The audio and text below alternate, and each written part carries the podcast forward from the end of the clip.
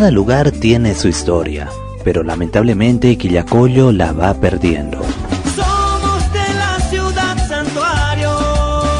Recorriendo el casco viejo de Quillacollo nos dimos cuenta de que gran parte de su historia ya no existe, como por ejemplo el mapa que incluso decía cuáles eran los límites de este municipio. Nos encontramos en la Plaza del Cóndor, que está frente a la alcaldía, más conocido que la Plaza del Cóndor. Estaba emplazado o dibujado, sellado el mapa de Quillacollo. Héctor Borda, Actualmente es periodista que trabaja en la cobertura del municipio de Quillacollo. Él conoce bastante sobre la historia de este mapa, donde hoy en día está emplazado consultorios de abogados. En esta pared, hace muchos años, habían emplazado justamente un mapa, porque hace años también el tema limítrofe estaba más definido que ahora. A raíz de los avasallamientos de los loteadores, de la noche a la mañana aparece esta pared totalmente pintada. Una pared que se encuentra prácticamente al frente de la alcaldía de Quillacollo todavía se puede leer que tiene escrito Mapa de la provincia de Quillacollo, donde en aquel entonces que se desconoce exactamente el año en que fue pintado este mapa, todavía se puede leer número de habitantes 82.800, creado por el decreto ley el 14 de septiembre de 1905 superficie 720 kilómetros cuadrados. Es lo único que queda en aquella pared y lo que llama la atención es que solamente al mapa se le puso una pintura por encima. ¿No será de que en este mapa había algo identificado en tema límites, estaba delimitado aquí? ¿No sería de que esto hubiese servido como un documento más para poder verificar y decir eh, resolver los límites. Prácticamente era el único mapa de referencia que tenía Quillacollo porque otro como ese no existe en documentos históricos. Nadie, absolutamente nadie, ni autoridades, ni cívicos, ni nadie en su momento ha podido detener.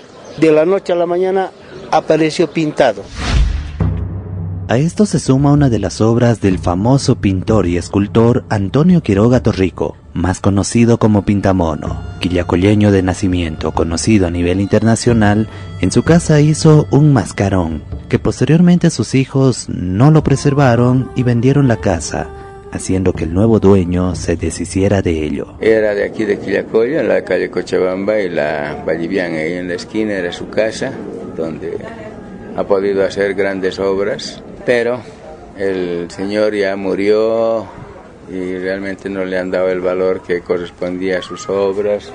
La familia lo ha vendido la casa, ya tiene otros propietarios y lógicamente los propietarios han tenido que hacer eh, reformas de su casa y resulta que por casualidad pasando yo para allá veo que le han puesto, le han metido picota a la obra y ha quedado casi en nada. Juan de Dios Espinosa es escultor quien logró recuperar, restaurar y preservar aquella obra. Lo que se ha hecho es de unir todos los eh, pedazos que han quedado, restaurarlo con arcilla, sacarle molde y hacer la copia, porque no había otro, otra manera de poderlo recuperar.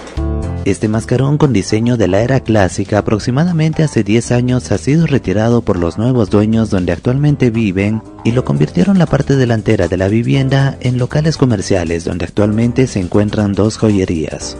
En reiteradas oportunidades, Juan de Dios Espinosa habló con las autoridades que tuvo Quillacollo, pero ninguno demostró interés en poder recuperarlo y emplazarlo en un lugar especial. Yo he ido a las direcciones de cultura, al mismo alcalde, le he mira, tengo esto, eh, recupérenlo, busquen un lugar donde se pueda eh, ubicar, pero hasta ahora no ha habido en esos 10 años quien lo pueda, digamos, asumir ¿no? y llevarlo.